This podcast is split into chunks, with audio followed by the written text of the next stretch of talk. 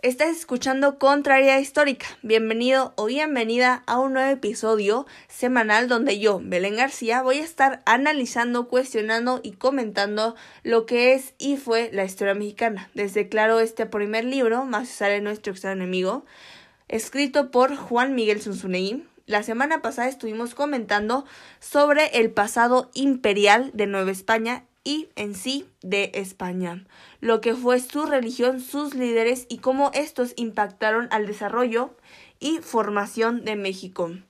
El día de hoy vamos a estar analizando dos capítulos de forma cronológica, así que bienvenidos a Contrariedad Histórica.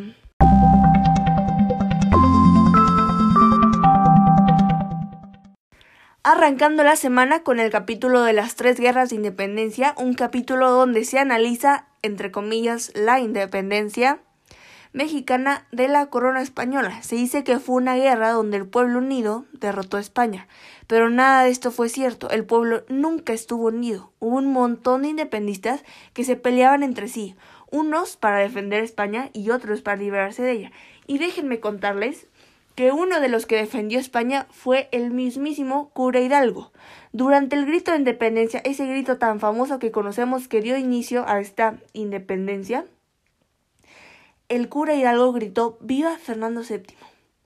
Aquí déjenme decirles, Fernando VII fue el rey de España y fue probablemente el más déspota que tuvo aquel país. Qué lamentable, ¿no?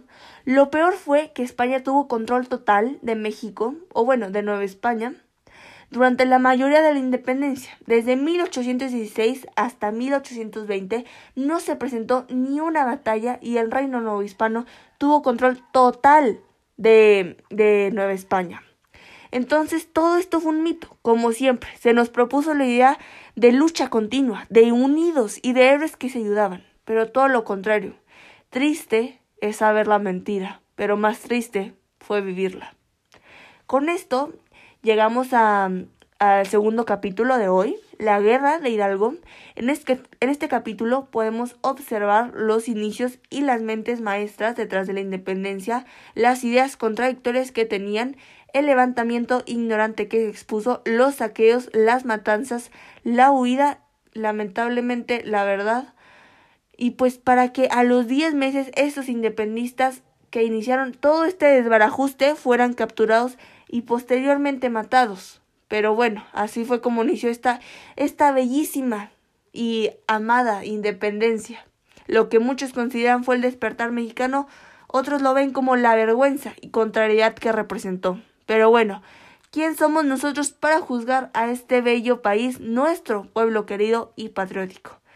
Pero bueno, Así, con esto, concluimos nuestro podcast. Esto fue Contrariedad Histórica, en donde cada semana debatimos la historia mexicana en base al libro de la temporada, Más usar el instrucción enemigo.